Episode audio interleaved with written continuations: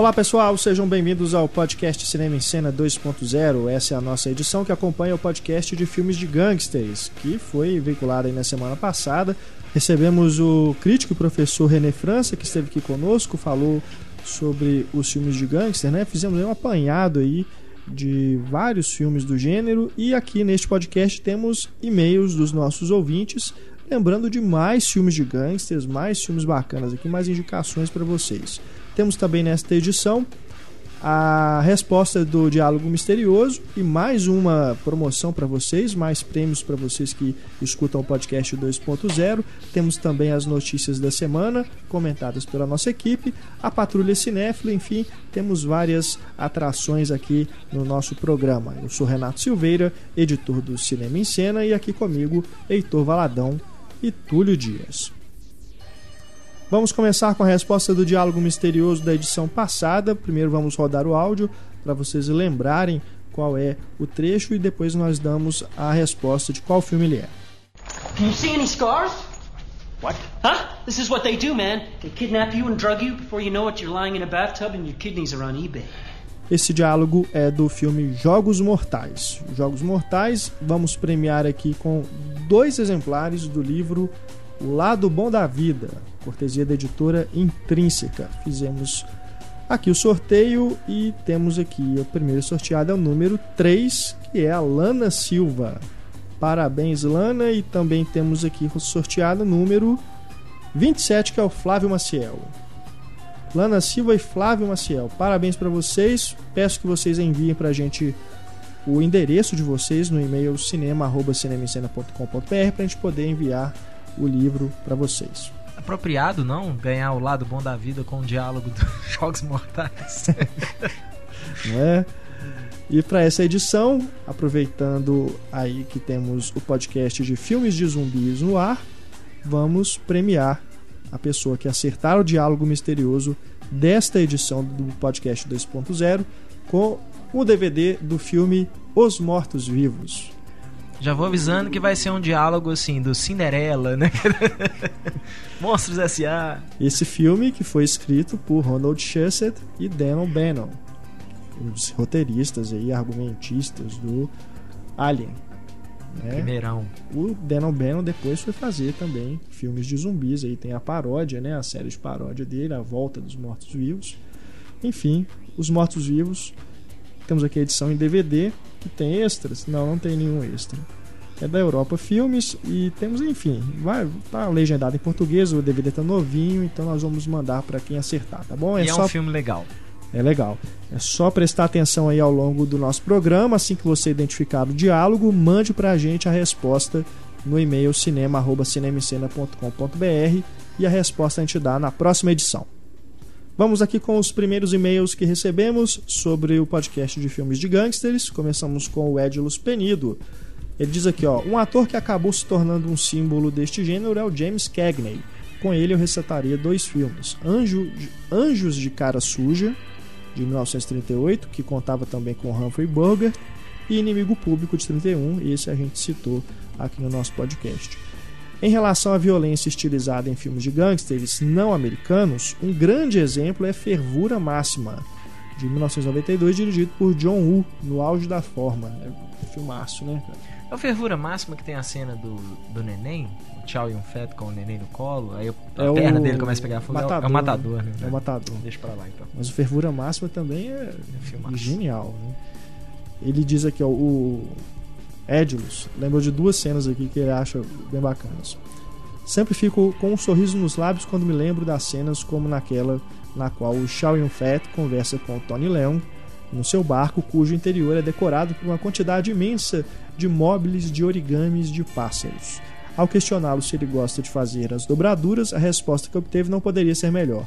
Não, na verdade, eu os odeio. Sempre faço um toda vez que mato um homem. Ou quando o Tequila, que é o personagem do Shaw Fat, questiona para onde Tony gostaria de ir depois que tudo acabasse se ele continuasse vivo. Ele diz: Para a Antártida, porque lá é sempre dia. Seria bom viver na luz depois de toda essa escuridão. Assassinos poéticos são os melhores.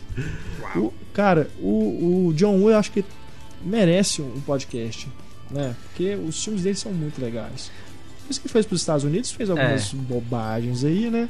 Mas, cara, a fase dele, a, que tava igual o Ed diz aqui, no auge da forma, né? Uhum. Quando ele fazia os filmes lá na China, isso, né, cara? Tem é, muitos tá, filmes bacanas. Ele tava no auge quando ele foi para os Estados Unidos, levado pelo Van Damme, né? É. Pra fazer o Alvo. que é um filme muito legal. Não tô, eu, eu defendo o Alvo, que eu acho ele muito é. divertido. Apesar do, apesar do mullet do Van Damme. apesar do chocalho da cobra também. Não, o chocalho da cobra eu gosto. É. Eu não gosto do mullet do Van Damme. Mas a, a, a trilha sonora, então, né? Aquela coisa é bem. Eles tentam fazer o. transformar o Van Damme num ícone mesmo, assim, quase é. um, um Clint Eastwood num filme de faroeste. Depois ele voltou, né, lá pra China para fazer. fez os épicos lá. É. E sumiu, né? Tem, tem tempo que eu não vejo falar é, de tá projetos tá novos dele. Tinha um, um, suposto retorno dele aos Estados Unidos, até com o filme do é. He-Man, uma época. Né? É. Ele tava ligado a um filme do He-Man durante um bom tempo e parece que já desistiu também. Para finalizar aqui o e-mail do Edilus, me lembrei de um desenho produzido pelo estúdio de David H. DePatie e Fritz Freeling, famoso pela ótima série animada clássica da Pantera Cor-de-Rosa, que parodia o Poderoso Chefão. É o Poderoso Cachorrão, The Dog Father, 74. e ele mandou aqui pra gente dois episódios. Né? Um tá com dublado em português e o outro tá em inglês. Tá aí na página do podcast para vocês lembrarem então do poderoso cachorrão. E agora aqui temos e-mail do Wagner Fernandes Cardoso. Amigos do Cinema em Cena, adorei o podcast Gangster e acho que vocês só esqueceram o excepcional Chuva Negra de Ridley Scott sobre a Yakuza. Só esse não, a gente deve ter vários que a gente não falou. E não esqueceu, a gente não citou. Porque, é, não dá né, tempo. Né, não era o propósito. Mas Chuva Negra, do Ridley Scott, que já fez o Heitor fazer uma careta aqui. É, assim, não acho um filme ruim, não. mas eu acho um daqueles Ridley Scott que a gente esquece que, que existe, assim. Acho legalzinho. Uhum. Não acho grande coisa, não. O Wagner também. O Wagner também lembra aqui do filme japonês A Arte da Extorsão, de 92. E Desejo de Matar 3, que é um extermínio dos gangsters com muito sarcasmo e ação, segundo aqui o Wagner. Aguardo o podcast Zumbis, não precisa mais aguardar, já está é. aí para você escutar. E o especial Jorge Romero, com certeza também terá, né? A gente vai falar, fala dele nos filmes de zumbis aqui, mas também com certeza a gente quer fazer um podcast só para os filmes dele. Inclusive, ainda não anunciamos, né, para o pessoal qual é o próximo grande diretor ficamos aqui discutindo qual seria, né? Não chegamos numa definição, mas agora já está definido. O próximo podcast Grandes Diretores será dedicado aos filmes de Michael Haneke. Michael Haneke que está aí nos cinemas com Amor, concorrendo ao Oscar. E vocês então vão poder escutar aqui um debate. Vocês podem procurar, todos os filmes dele estão disponíveis aqui no Brasil. Vocês podem procurar aí, né? Violência Gratuita, Professora de Piano, Código Desconhecido, cachê, uma fita branca, enfim, nós vamos falar sobre esses filmes então no próximo podcast da série Grandes Diretores. Você deveria ter feito suspense. O próximo diretor é o Michael. Aí a pessoa gelaria, né? Pensando, Bay. Michael Bay? Não, não, não. Anek. Vamos para os destaques da semana, né? Várias notícias bacanas aqui, inclusive várias notícias envolvendo brasileiros, né? Vamos começar aqui com essa que é do Rodrigo Santoro, fazendo um faroeste com a Natalie Portman e o Michael Fassbender. E o Joe Edgerton também está no filme. Você vê como é que o cara tá em alta, né? Tá aí com o filme do Schwarzenegger em cartaz, o último desafio.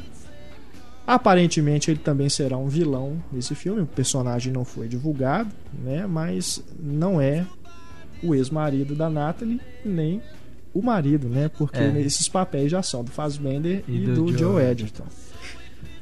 Agora eu tô bem curioso para ver esse filme porque a direção é da Len Ramsey que fez Precisamos falar sobre o Kevin. Né, uma mulher dirigindo um faroeste, parece que é um filme de vingança mesmo, é. né? É um filme de ação, pelo visto. Isso parece ser curioso isso aí. E né? provavelmente com um ponto de vista feminino, né? Assim, pois é. Né, que é uma coisa meio vou dizer meio rara nos westerns assim, mas a gente está acostumado, né? O filme de western sempre parecer aquela coisa de mocinho e bandido apenas. E, né, um filme de uma diretora que a Natalie Portman aparentemente é o personagem principal, né? Então deve, deve ser interessante é, ver. Muito interessante. Quero muito ver a Natalie como uma Cláudia Cardinale do século XXI. Vamos aguardar, né? Esse filme vai começar a ser rodado agora. Chega aos cinemas aí, provavelmente, talvez até no final do ano, mas bobear vai ficar para 2014. Mesmo. Será que eles vão dar diálogos decentes pro Rodrigo Santoro? Pois é, né? Porque eles sempre dão. O último desafio é, é vergonhoso. Ele sempre passa aperto com os diálogos, né? Nos filmes estrangeiros. É, o filme de estrangeiro que ele mais tinha diálogo, eles dublaram a voz dele lá, colocaram aquela voz, velho. É, é, inclusive Que é o ele 300. tá reprisando, né? O Exorcist. Eu, gosto, eu gosto da pronúncia do, do Gerard Butler. No 300, que inclusive o subtítulo vai ser Rise of Empire ou Battle of Artemisia? Rise of an Empire. Foi, É, foi né? trocado mesmo. Pra... É. Acho que Battle of Artemisia o povo tá- ia ter muita dificuldade em falar. e- Chega em agosto, né? Tá previsto, né? Vamos ver aí se chega mesmo. Outro brasileiro aqui é o Walter Salles, mais uma vez trabalhando aí fora do Brasil. Ele que o último filme dele foi Na Estrada. O último filme brasileiro dele foi o Linha de Passe de 2008. Esse próximo projeto dele será baseado no livro The Man in the Rockefeller Suit, que é sobre um farsante alemão, que um imigrante alemão, né, que se fez passar por um membro da família Rockefeller e né, durante vários anos, mais de uma década, se não É, me usou isso pra se casar com uma milionária, inclusive. depois foi descoberto, né? Então seria aí o Prenda- Prenda-me se for capaz. Ou então esse do Wagner Moura, né? Vips, É. também são farsantes. É interessante ver isso porque a maioria dos sites internacionais assim que realmente dão, né, que o, o escritor é liberado para dar uma opinião sobre o assunto, é, o pessoal tão assim desanimado, né? Tipo, é, o Walter Salles fez, né, na estrada, assim, tipo, eles não viram os filmes legais do Walter Salles, né? Eles viram só os filmes americanos dele. Os filmes que realmente foram lançados nos Estados Unidos. Então, assim, é, Central do Brasil, por exemplo, pouquíssima gente deve ter visto lá apesar de tudo, apesar da indicação da Fernanda Montenegro e por aí vai. Mas. É, então normalmente é isso, ah, é, não, legal, assim, é, vamos ver, né, o que, que o cara faz, tal. não tem a- a- aquele otimismo que os brasileiros ficam assim, ó, Walter Salles pegando um projeto que pode ser massa, É. sabe? É, porque eu acho estranho também um tema que. O que o Walter Salles vai fazer É, com não isso? parece, ter muito a ver com ele. Né? É igual ele fez o Água Negra, É. né? Pegou um filme de encomenda assim e tal para trabalhar em Hollywood e tudo. Esse também é um projeto é da Fox, né? Fox Searchlight. Seria do Scott Cooper, o diretor, o diretor do Coração Louco. Então você vê aí que é um projeto que tá aí, né, passando de mão em mão, foi parar na mão do Walter Salles, ele se interessou, vamos ver com- se vai rolar mesmo, né? Provavelmente com um bom cheque anexado ao roteiro, assim, ó, lê, lê esse roteiro aqui, já vê igual naqueles. Quando o pessoal chega em restaurante, assim, aí vai cumprimentar o metro, assim, com um dinheirinho na mão pra, Aham. pro cara passar ele na frente da fila, deve ser a mesma coisa. Olha, até lê aqui esse roteiro tal, já vem com cheque É. junto. assim. Mas eu acho uma pena esses grandes diretores pararem de fazer filme no Brasil, né? Igual o Fernando Meirelles também.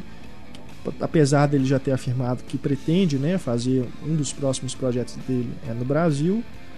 Mas é, eu acho, eu acho triste. Eles poderiam fazer grandes filmes aqui ainda. Mas eu acho que isso são fases nas vidas desses diretores, porque.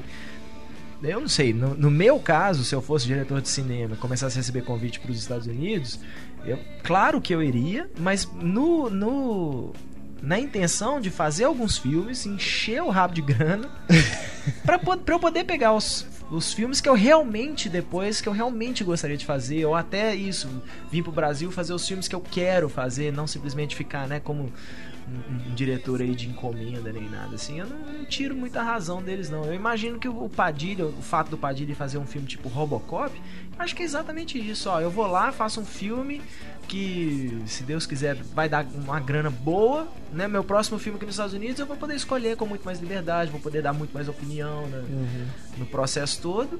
E vou ter dinheiro suficiente para quando eu for pro Brasil, eu não preciso me preocupar muito em ganhar dinheiro com o filme, porque esses caras ganham dinheiro com o filme. O projeto mais É. pessoal que seja, na hora que, esses- que eles vão pegar, né, é, lei de incentivos, esse tipo de coisa, tem um salário do diretor, tem um salário do produtor.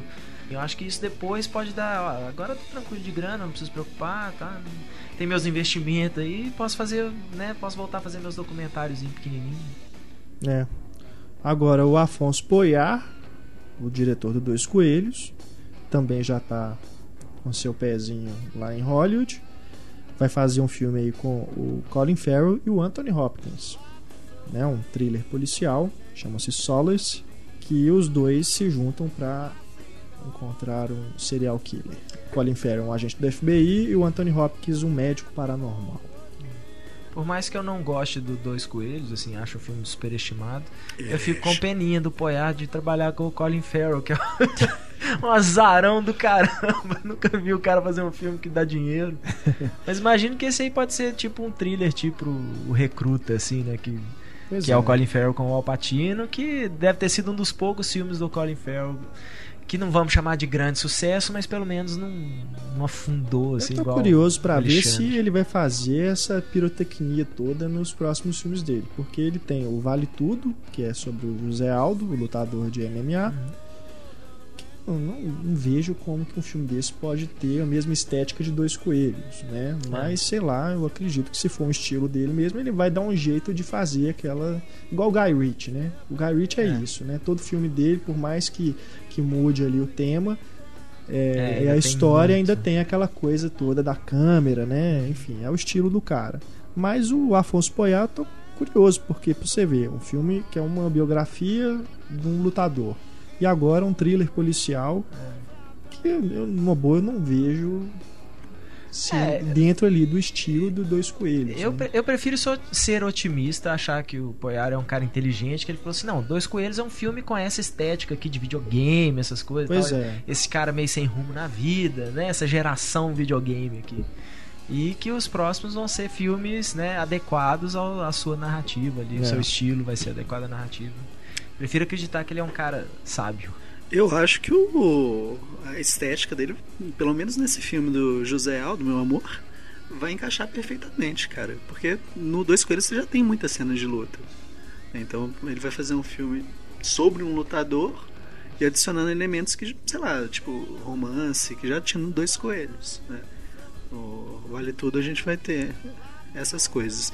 E nesse, o, o Solace, vale falar que o projeto já é bem antigo e havia a possibilidade deles pegarem o Morgan Freeman interpretando o mesmo personagem do Seven. Só que isso ficou na gaveta, não passou de uma mera ideia mirabolante. Ainda bem, né? Seven é um filme que não, não merece uma continuação. É. Mas não seria uma continuação, seria apenas um personagem. Não merece um spin-off.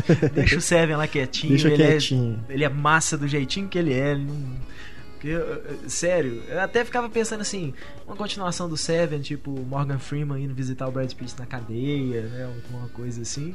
Mas eu falei assim, tá, mas pra que. Aí eu pensava assim, não, tipo, arrumar, arrumariam uma desculpa para tirar o Brad Pitt da cadeia para ajudar numa investigação. Aí você fala assim. O Brad Pitt não faz quase nada na investigação do Seven, ele dá sorte lá com o negócio do apartamento. O Brad Pitt foi preso no final? Hã? O Brad Pitt foi preso ou isso é. Ele é só... levado no carro de polícia, né? Hum. E. O Morgan Freeman deixa entender que, assim, o que precisar dele para ajudar o Brad Pitt, ele vai ajudar, entendeu? Mas, teoricamente, ele. Teoricamente, o Brad Pitt vai preso no final do Seven. Enfim, falando em David Fincher. Por falar no David Fincher. o, a continuação do Milênio, né? Que já deve estar aí. Se não sair agora, não sai nunca mais. É. Já estão falando aí que talvez até o Daniel Craig seja cortado para o negócio sair do papel, né? É, eles estão falando em cortar o. Na verdade, eles estão falando em cortar o personagem dele fora, né? Pois é. Pelo que eu entendi, assim, tirar é, completamente o Michael Blomkvist da história, provavelmente substituir por um outro, né? Um... Você que já leu os livros. Zé qualquer. A participação ah, dele é importante. Eu, eu acho um grande erro, porque os livros, principalmente, o filme também é, não é. Por mais que a, a Runeimara, né, a Lisbeth Salander, ganhe toda essa atenção, mas eu acho isso muito legal. Achei legal terem colocado o Daniel Craig no, no papel do, do Michael Blomkvist, porque o livro são os dois o tempo todo.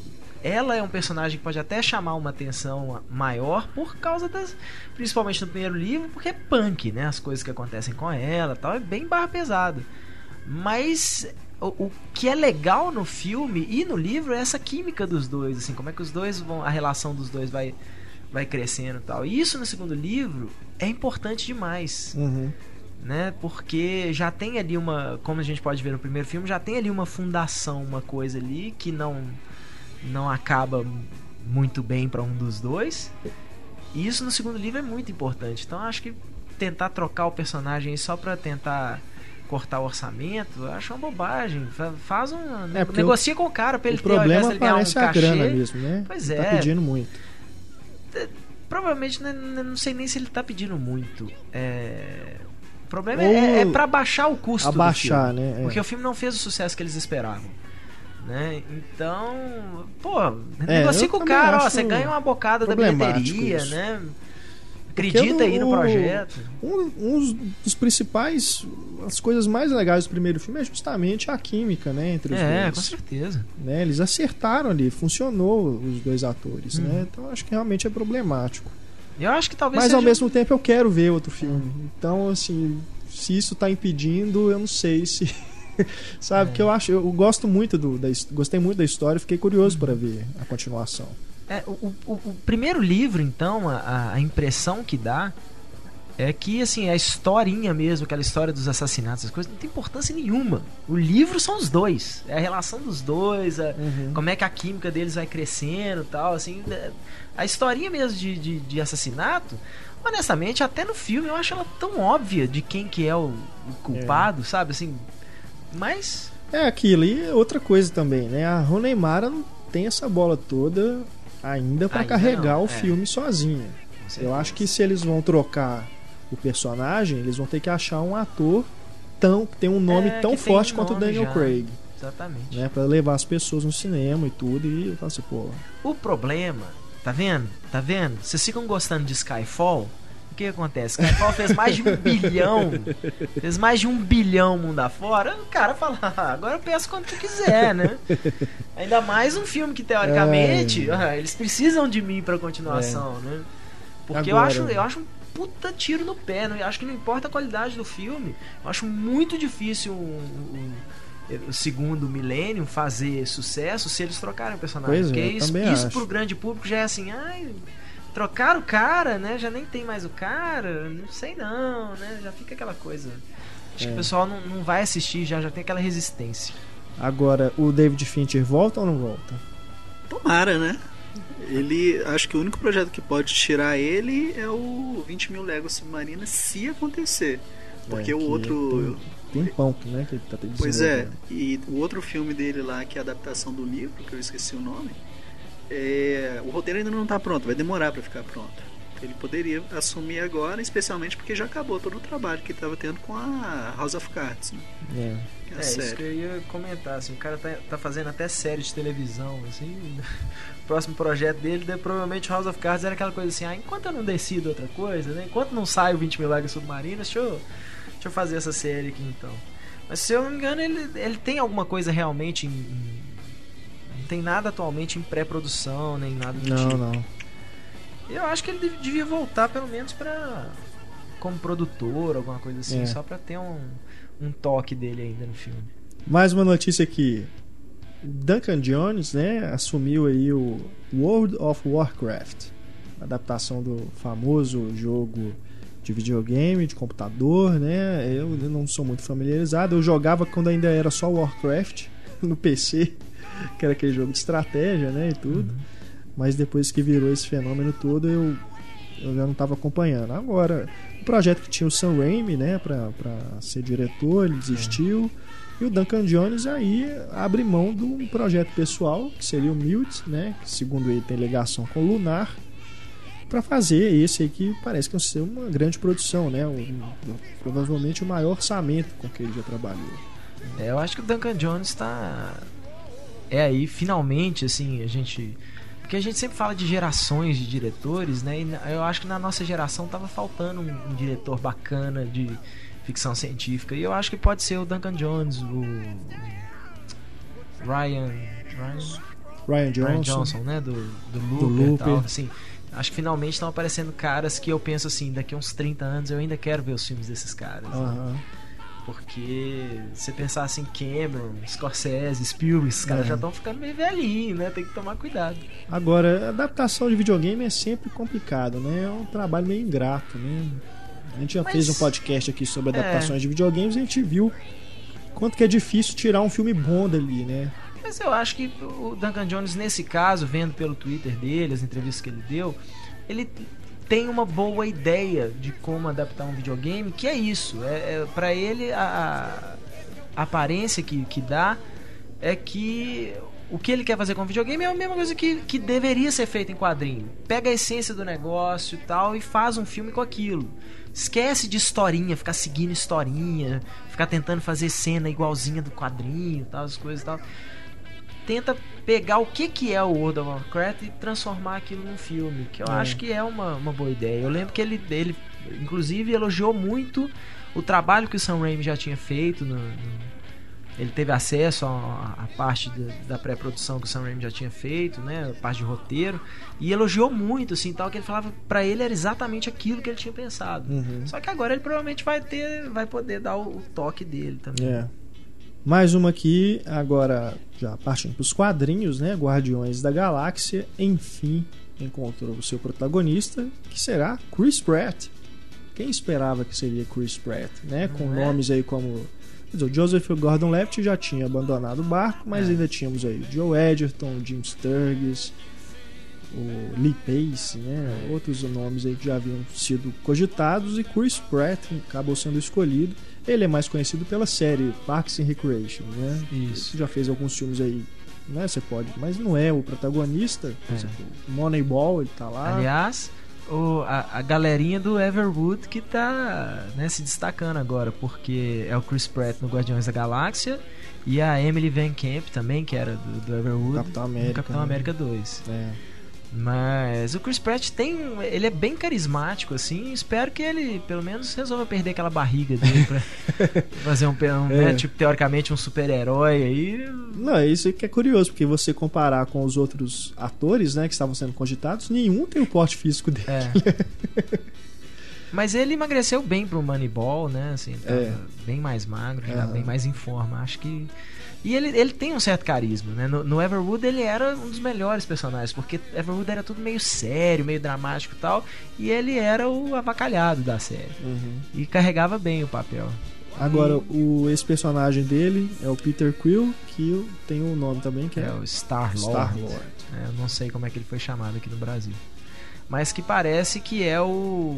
Pro filme, né? Que eles andam falando do filme, parece que é meio o herói involuntário ali, É. né? O cara que acaba caindo naquela situação e se tornando um herói, assim. E eu acho que pra esse tipo de coisa, o Chris Pratt pode ser uma boa pedida, uma coisa meio Bruce Willis no começo de carreira, assim. Bacana. E outra notícia aí, pra gente encerrar aqui os nossos destaques, não poderia faltar o, a confirmação da Lucasfilm de que spin-offs de Star Wars serão produzidos e lançados ao mesmo tempo que a nova trilogia. Inclusive já surgiu aí o rumor de que um desses spin-offs será focado no Mestre Yoda. Vocês gostariam de ver um filme só com o Mestre Com Yoda? certeza, cara. Caravana da Coragem. Só isso só que eu isso, falo. né?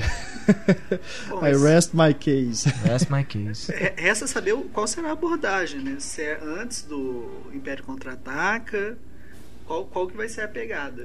né? Ou, de- é, tipo, na época mesmo da formação do Conselho Jedi. Pois é, acho que na hora que fala assim, um filme, um spin-off do Yoda, nós estamos vendo, ainda mais é do mesmo, quer dizer, não é do mesmo estúdio mais, mas eu acho que a gente tá olhando para um Star Wars Origins Yoda. E isso me assusta muito, porque não acho que tem Eu, ser sincero, também não gostaria de ver, não. Um Eu filme com Yoda.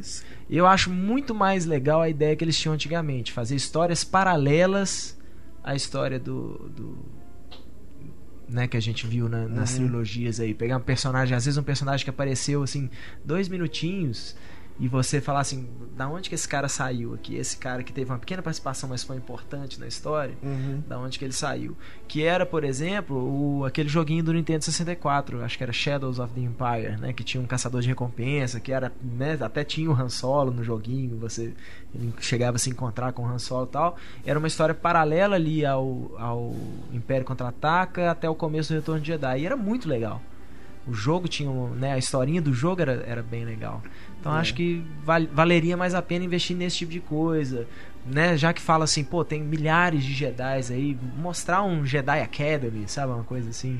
Só que É. parece que eles querem pegar os personagens de que já tem um- uma uma- um monte de fã, sabe? Já garantido. E isso aí que o Heitor tá falando seria um universo expandido. Então Uhum. talvez a Disney não tenha tanta segurança de abordar isso, porque sabe que seriam só os fãs nerds de Star Wars que se interessariam. Mas aí é, são, seriam projetos menores, eu fico imaginando isso. Sim. Seriam uns projetos de 40, 50 milhões ali, com um elenco, né? Às vezes você pega um cara semi-conhecido aí e tal, que tá um Chris Pratt da vida pra, pra ser e tal, e, e- Porque prejuízo, cara, com os, o selo Star Wars na capa ali, né? Acho que não tem muito perigo. A não, ser Não, que faça um filme muito isso, ruim. Isso me cheira a direto em vídeo.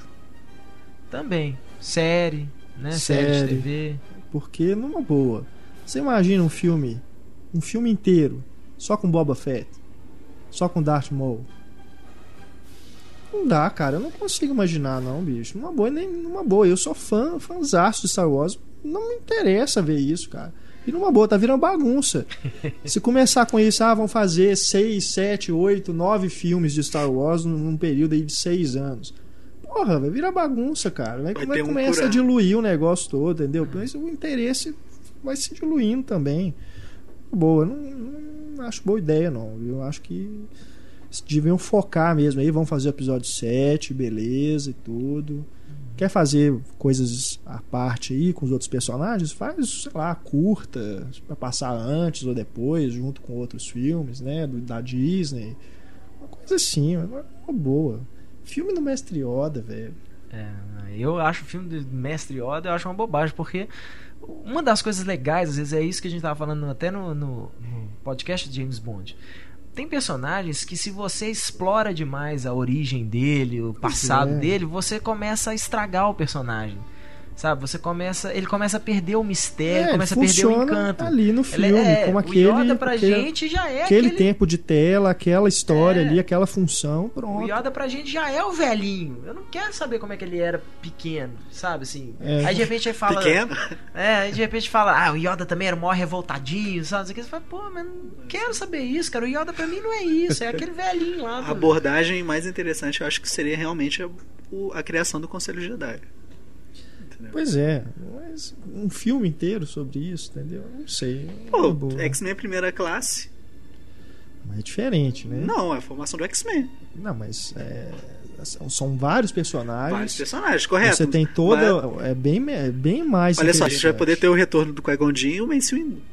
Sabe? Então, eu, eu, Ah. eu acho interessante. Se, se for por esse caminho, agora realmente, igual o Heitor tá falando aí, se for abordar a versão Little do Yoda, Claro, além da gente não conseguir que- ver ele na tela. igual, por exemplo, eu, eu até hoje eu não tive coragem de assistir os desenhos do Clone Wars. Porque pra mim, na hora que fala assim, ah, The Clone Wars, tá, né, era sempre uma coisa apenas mencionada, como se fosse uma coisa super importante e tal, e aí de repente você vai assistir e o negócio é uma. É, é, né? Você fala, ah, perde o peso É. na hora que eles falam no filme, né? Das guerras crônicas e tal. Você fala, ah, guerras crônicas foi aquela besteira lá. E o cara fala como se fosse grande coisa. Então, Pois é. É, Por exemplo, vai fazer a história do Chewbacca. A gente já viu é lá no Holiday Special. Vai aquela porcaria. lá.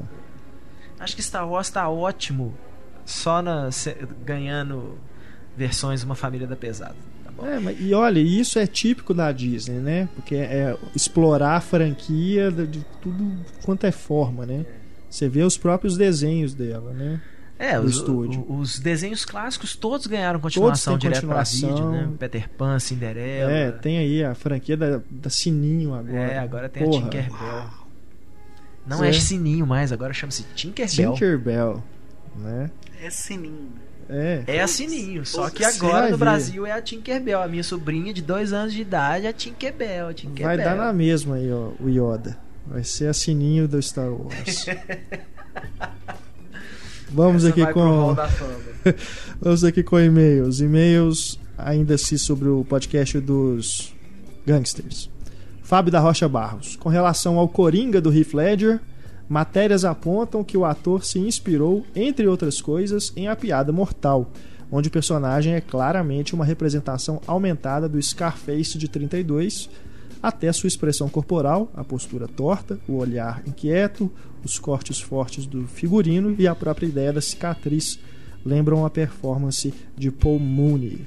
Outro filme que possui esse contexto de corrupção igual ao das milícias é Era Uma Vez no Oeste, onde o Henry Fonda é um grande capanga que ameaça e mata a Amanda do Barão das Ferrovias, o Sr. Morton.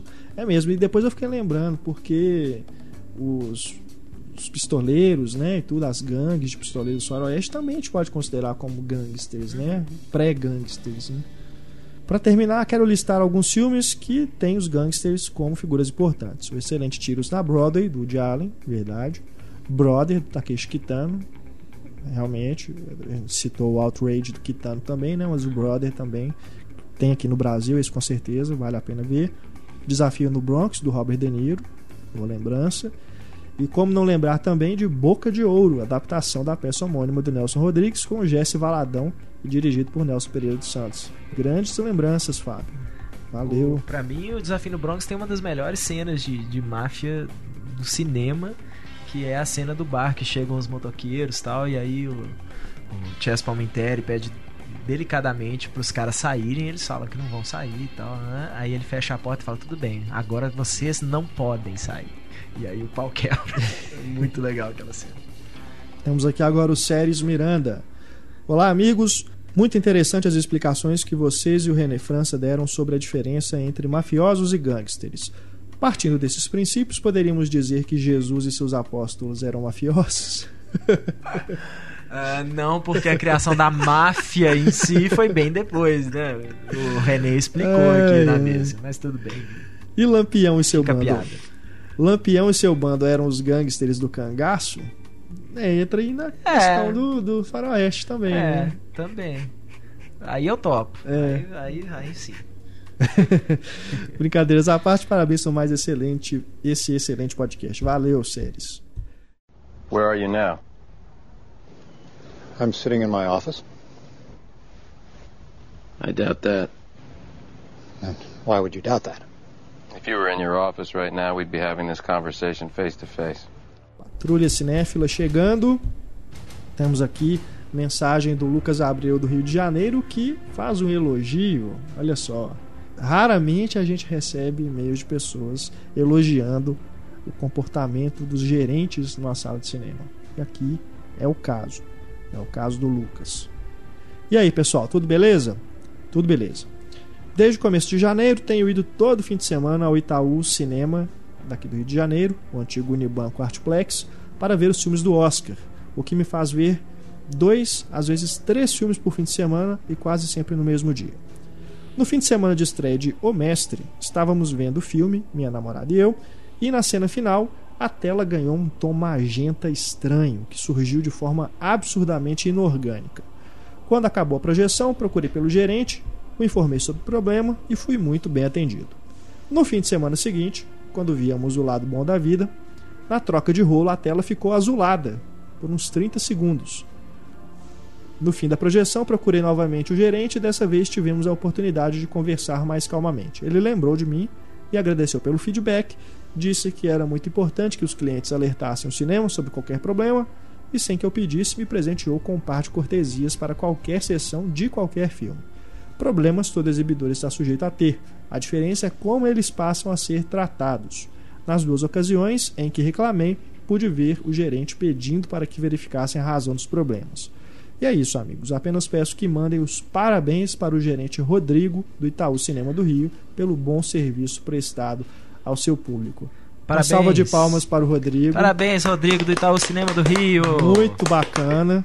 Muito bacana. Tem que ser assim mesmo. Que às vezes até não é nem problema da, da sala, né? Às vezes é problema do próprio rolo Da de cópia, filme e os né? caras é, nem Pelo que viram. ele citou aqui, né? Parece que a pessoa que revelou tava brincando de aquarela, né? Na- Porque um ficou magenta, o outro ficou azul. Falando de gerente, lá no Diamond, aqui em Belo Horizonte, tem o. Esqueci o nome do rapaz, mas também bem educado na época do lançamento do 007. Me atendeu super bem, tinha um probleminha lá, super legal. E depois você vê outra coisa com um amigo meu que também elogiou o trabalho dele.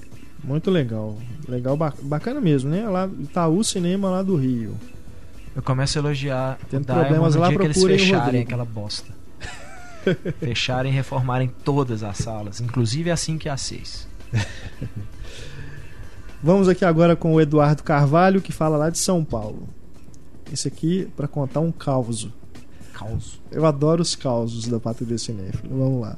Gostaria de compartilhar um caos, não sei se se enquadra como Patrulha Cinéfila, mas enfim. No dia 30 de janeiro fui assistir a As Aventuras de Pi, no Espaço Itaú de Cinema.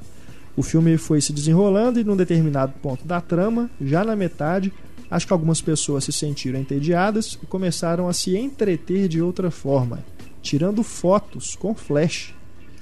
Achei estranho, achei estranho ao princípio, pensei que eram relâmpagos, os que assistiram ao filme acharam coerente, e logo reconheci que eram flashes de fato e que vinham das duas extremidades da primeira fileira. Ou seja, não era apenas uma pessoa que participava da brincadeira.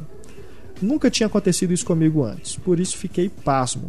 Mesmo assim, resolvi ficar quieto e esperar o bom senso dos colegas.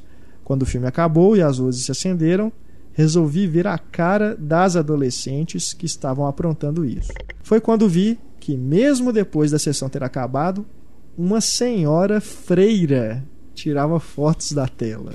Comecei a rir e percebi que ainda verei muitas situações inusitadas como essa na minha vida de amante da telona. Uma Eu, freira tirando foto da tela. Às vezes era pra mandar pra patrulha cinéfila, né? Tipo, olha, essa sala aqui, É. a tela tá muito perto da primeira Meu fileira. Deus do céu. Ela cara. algum problema. Que bizarro.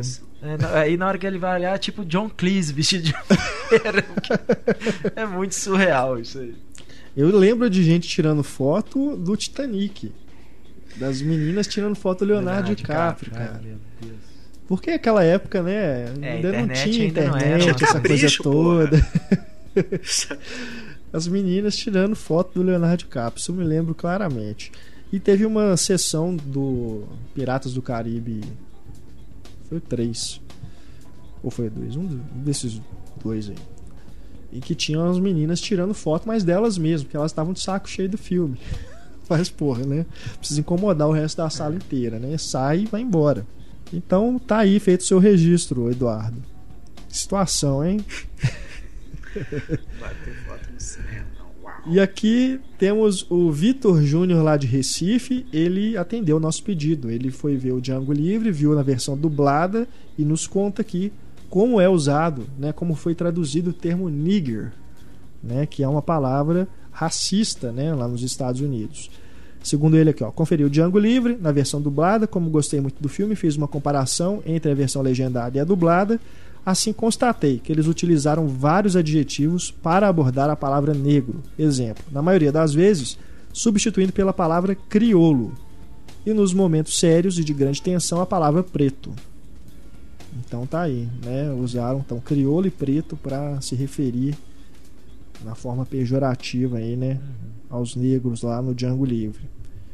Mas é, então, só agradeço, Vitor, por você ter esclarecido, porque eu não pretendo ver dublado, né? Dois. Realmente é curiosidade, mas valeu demais aí pela, pela mensagem. Ele diz, termina dizendo aqui, ó, PS, gostaria de saber quando vocês vão postar o vencedor do logo da Patrulha Cinéfila. A gente tá, tá quase, tá quase. A gente tá só tentando reunir aqui mais algumas reclamações para a gente ter a resposta do- da- das redes de cinema, para a gente poder inaugurar essa sessão com é, várias mensagens, né? Várias mensagens que vocês nos enviaram. Mas tá, tá quase.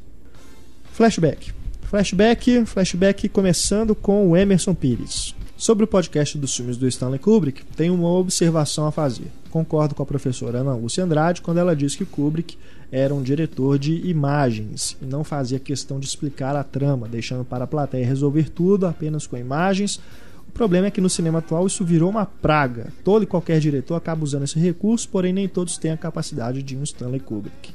A gente recebeu né, também outras mensagens aqui, acho que o Thiago Lúcio também no podcast passado tinha reclamado que ele não gosta disso no 2001, né? Essa coisa de deixar, não contar a história e ficar só deixando as imagens e tudo.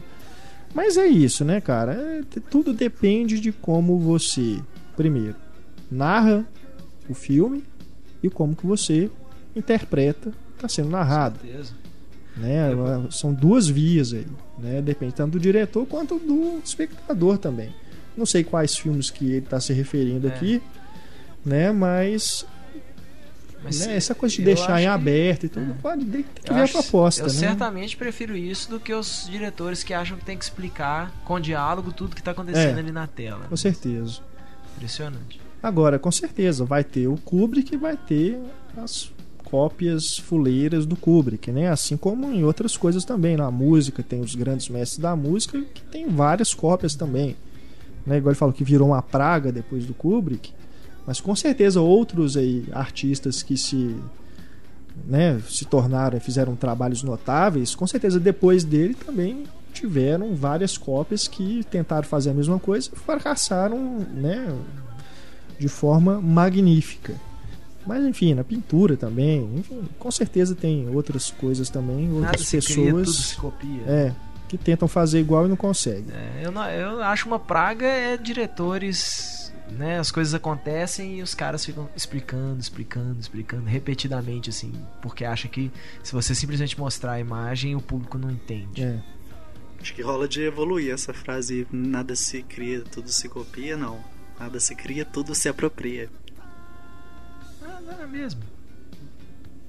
Vamos lá agora com o Guilherme Fernandes. Quando o Heitor falou de um quadrinho da turma da Mônica brincando com os personagens de O Iluminado, eu lembrei de uma outra história da turma, desta vez com o Piteco brincando com o Monolito de 2001 Odisseia no Espaço. A história é a seguinte: o Piteco encontra o Monolito parado e conforme chegam outros personagens, cada vez mais eles ficam intrigados e com medo do até então estranho objeto. Mas aí chegam dois Stormtroopers. Pegam o monolito e levam até a nave deles que está parada lá perto. Na porta da nave está o Darth Vader que dá uma bronca nos Stormtroopers. Mas essa porta caiu de novo. Quando que vocês vão consertá-lo? Eles entram na nave, colocam a porta, entre aspas, no lugar e vão embora. É só um... De Souza é foda, né? Agra- agradeço muito o voto de confiança, mas foi um dos leitores que mandou um e-mail falando sobre o Iluminado na turma da Mônica. N- n- É. Não fui eu que falei, não. Aí o Guilherme diz aqui, ó, quando ele leu essa história, ele era tão pequeno que não entendiu, não entendeu nada. Só entendeu depois de alguns anos quando ele viu, né, o 2001 Star Wars. Aí que fez o link, né, com as referências. Legal demais. Temos aqui agora o Christian Ordoc, 39 anos, fala lá de Porto Alegre. Buenas gurizada do Cinema em Cena. Sou historiador e consultor de empresas na área de história. Acompanho o podcast de vocês desde sempre e esta é a primeira vez que escrevo para observar dois pontos levantados em podcasts passados. Primeiramente, gostaria de apontar um erro grosseiro de edição no filme 2001. É, vamos ver isso, né? Vamos ver. Renato ficou chateado. Na cena onde acontece a maior elipse da história do cinema, que é a cena do osso e da estação espacial, se vocês repararem, o osso é lançado para cima em giro da direita para a esquerda, desaparece da tela e volta em giro da esquerda para a direita. Tudo isso para encaixar no movimento da estação espacial. É justamente isso. Não, mas quando você. Não, você. E também, se você pensar assim, fisicamente falando, você joga um objeto pra cima, ele sobe, sobe, sobe, para e começa a descer de novo. Quando ele tá descendo de Exato. novo, não quer dizer que ele vai descer rodando do mesmo jeito, As coisas se transformam. né? É. Então tá explicado aí, viu, Christian? E se você pensar também, pela elipse, aquela, aquele osso subiu ali durante quantos milhões de anos, né?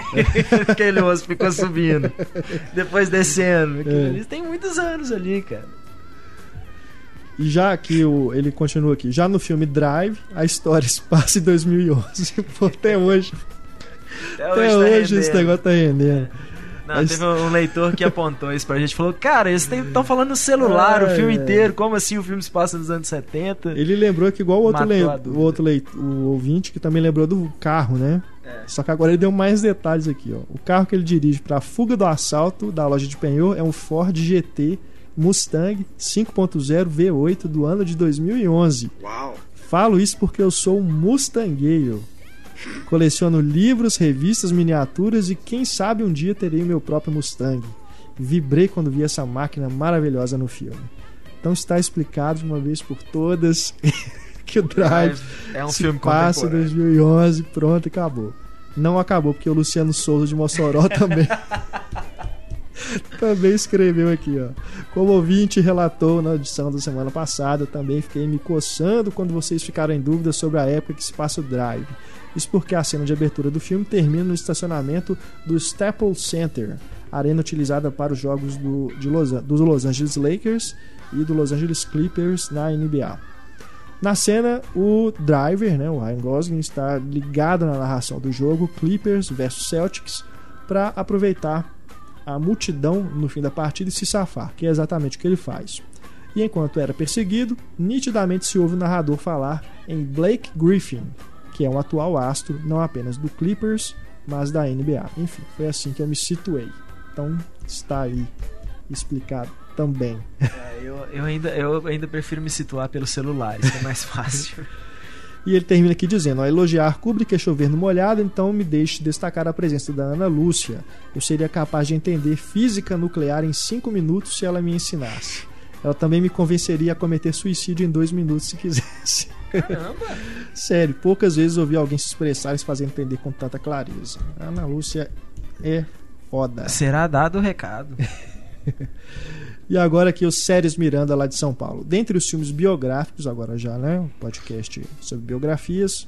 Dentre os filmes biográficos fantasiosos, mas bem feitos, como comentaram Marcelo e o Heitor no podcast 72, cito Amadeus, do Milos Forman. O roteiro foi baseado na peça homônima de Peter Shaffer, também roteirista do filme, livremente inspirado no depoimento real de Antônio Salieri, no final de sua vida, internado num hospício, uma versão que já foi refutada pelos historiadores. Além disso, o filme toma outras liberdades ficcionais, como a famosa risada inventada pelo ator Tom House, que não encontram respaldo em nenhuma biografia do Mozart.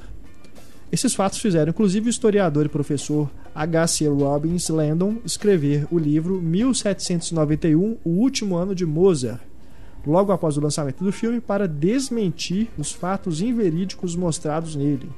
Mesmo assim, o filme foi feito com tamanha sensibilidade e beleza artística que praticamente todos os músicos o adoram, mesmo sabendo dos fatos fictícios biograficamente. Pois é, Eu eu, não sabia que tinha tanta coisa inventada no Amadeus. pois né? é, mas eu acho que as pessoas deviam relaxar um pouquinho e lembrar que cinema é fantasia, entendeu? Claro que nada, né? Muita coisa ali é o próprio diretor, o próprio roteirista que insere e tal, não sei o que. Gente, aquilo é uma interpretação da vida de um, de um, de um compositor, não é a vida dele exatamente. Porque até isso, como é que você encaixa a vida de um cara num gênero? Né? É. A vida não é simplesmente um drama, a vida é uma comédia, a vida é uma, um suspense, a vida é um monte de coisa. né? Uhum. Deixa os caras criarem ali. Se, tiver, se tá errado, historicamente falando, que os historiadores se preocupem com isso. É. E agora aqui o Leandro Sá, 24 anos, fala de Nilópolis. Gostaria de lembrar de uma cinebiografia recente que não foi pro- não foi citada no programa, que é Sete Dias com Marilyn, do Simon Curtis. Acho interessante a maneira como o filme chega a desglamorizar a figura icônica de Marilyn Monroe, demonstrando a sua fragilidade emocional e também até um certo antiprofissionalismo que transtornou Laurence Olivier. Porém, ainda assim a personagem consegue ser extremamente carismática, seja pela imagem que já temos previamente de Marilyn, seja pela interpretação da Michelle Williams. Aproveito para dar mais uma vez parabéns pelo site, pelo podcast, que são, sem querer puxar saco, mas já sendo, as melhores fontes de debates e notícias para cinéfilos do Brasil. Valeu, Leandro. E sobre Sete Dias com Marilyn, é verdade, é uma cinebiografia interessante, mas eu não consigo aceitar a Michelle Williams como Marilyn Monroe. Porque a Michelle Williams ela tem uma cara meio séria, sei lá, ela não é sexy. Eu não acho ela tão sexy assim pra fazer um ícone como a Você não achou ela Marilyn. sexy no filme? Não. Eu achei. É, o negócio de achar sexy ponto, né? Assim, eu, eu fico lembrando. E Fico lembrando do Túlio toda vez disso. Que fala da Emma Stone. Eu não acho a menor graça na Emma Stone. Menor graça, é uma boa atriz, é bonitinha ali e tal. lá. Não vejo nada de sexy, assim, nem, nem entendo na hora que bota ela como a mocinha do filme, que o cara vai se apaixonar perdidamente. Até entendo nos filmes que isso fica em- cai em cima do carisma dela, tipo Amor a Toda Prova, até o próprio Homem-Aranha. Mas bonita e sexy, essas coisas, não é nem a pau. É uma cara de menina de. Então, antes de falar da Michelle Williams no Sete Dias com Marilyn, eu quero pegar a Emma Stone no espetacular Homem-Aranha. Você tem ali a- o olhar do Peter Parker pra ela. sabe? Você vê aquele garoto, ele olha pra ela e, porra, é o modelo de beleza dele. sabe? Se você observa isso através dos olhos do personagem, aí você vê, pô, eu sou um bostinho, tô vendo essa menina totalmente inalcançável. E uau, ela é demais. E outra, pô, ela tá é, trabalhando com aquele, aquela mini saia dela. Aquilo já é muito sexy. Tá, mas isso aí fala mais sobre o Homem-Aranha do que.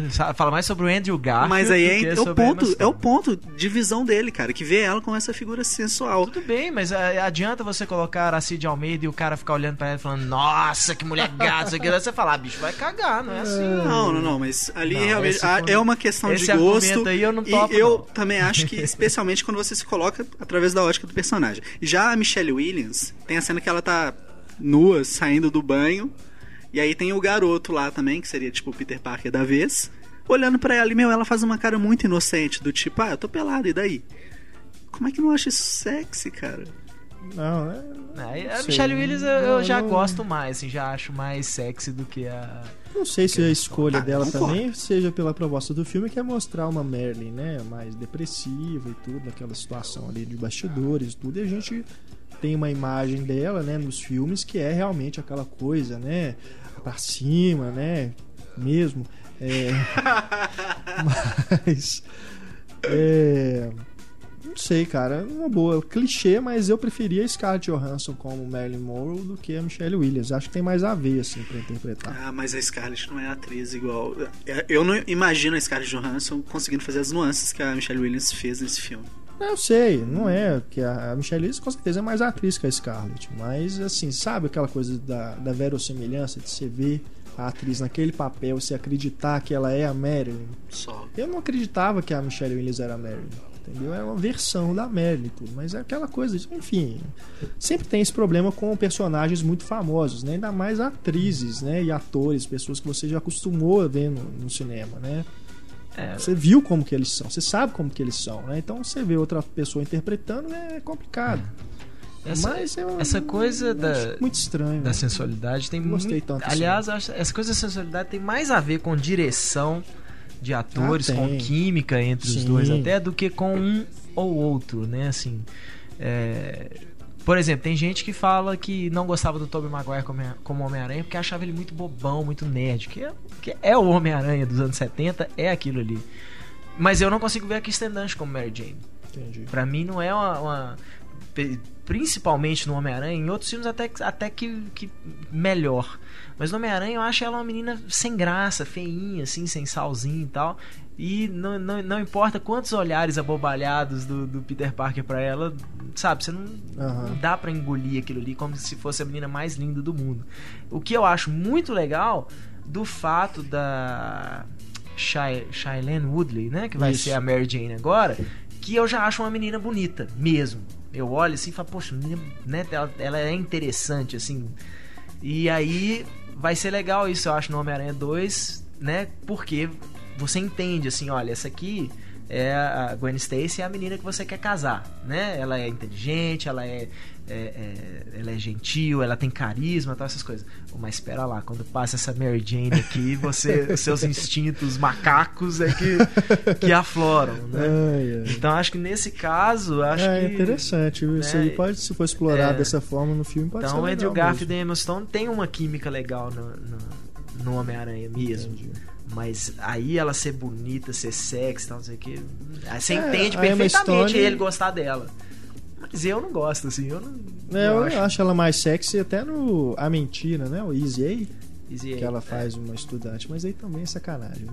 Mas- Por exemplo, é, é massa, é massa demais. Você entende exatamente por que, que o Ryan Gosling gosta dela no Amor a Toda Prova. É, é. Mas é isso, eu acho que ali Exato. o caso é exatamente esse. Tá aqui essa menina que não é a menina mais bonita que você já viu, não é a mais sexy nem nada. Mas é exatamente o que esse cara tava procurando. Uma mulher pé no chão que puxa ele pro chão também. É. Né? Assim, que, que testa ele o tempo todo. E ele pegava as mulheres mais lindas tal, não sei o que, mas era isso. Eram todas mulheres meio vazias, assim, relacionamentos vazios. E com ela ele tem um relacionamento de verdade. Pra gente encerrar aqui, e-mail da Luísa Marcondes. Olá, equipe do Cinema em Cena. Escrevo pela primeira vez para vocês para elogiar e já fazer um agradecimento. No fim do ano passado, enquanto estudava para o vestibular de design, passei um bom tempo ouvindo o podcast enquanto praticava para a prova de habilidades específicas. Ouvi quase todos os podcasts enquanto desenhava e me ajudou muito a continuar quando eu achava que ia morrer de tédio. Enfim, na semana passada eu passei no curso da Unesp. Parabéns! Sinto que vocês tiveram uma parcela de culpa, né, entre aspas, na minha aprovação. Então, obrigada e parabéns pelo podcast, gosto cada vez mais. Parabéns, né? Parabéns, Luiz. A gente fica feliz aí que a gente ajudou, né? É, entre aspas, né? A gente acompanhou, né, você e os seus estudos, né? Então, que legal. Parabéns mesmo, toda sorte para você, todo sucesso aí no seu novo curso, né? Vai estudar design na Unesp. Beleza, tomara que dê tudo certo aí. Você goste bastante do curso e torne um excelente profissional. Né? E continue ouvindo aqui a gente pra gente te ajudar também na sua caminhada profissional. Parabéns, legal demais. Bom, é isso. Chegamos ao final do podcast 2.0. Temos a música de encerramento. Hoje eu escolho. Hoje eu escolho e aproveitando que está passando aí nos cinemas o lado bom da vida, pego uma música da trilha sonora que tem, né, vários cantores renomados, tem música do Bob Dylan, tem música do Led, Led né? Zeppelin num momento lindo. Por é. um, por um segundo eu achei que você ia botar o- a música do encerramento da vida de Brian lá. Deixa sempre o lado bom. Esse ficou pro Clube dos Cinco, né? Mas eu escolhi, na verdade, uma cantora que não é tão conhecida assim, que é a Chivalry. Chivalry que neste, neste filme contribui com a faixa Good Night Moon, que também está na trilha sonora de Kill Bill. Se não me engano, Kill Bill Volume 2. É uma música bem gostosinha e tudo, vocês escutem aí. E nós deixamos também o nosso nosso e-mail para você mandar pra gente a resposta do diálogo misterioso. Esperamos que você já tenha acertado. Quiser mandar também mensagens pra gente, é só escrever para o cinema cinemaencena.com.br nosso Twitter arroba Cinema em Cena e o nosso Facebook facebook.com barra Cinema em Cena. Ô, Renato, eu tô com uma pergunta. Ô, defina pra mim, por favor. É, a música gostosinha. Música gostosinha. Gostosinha.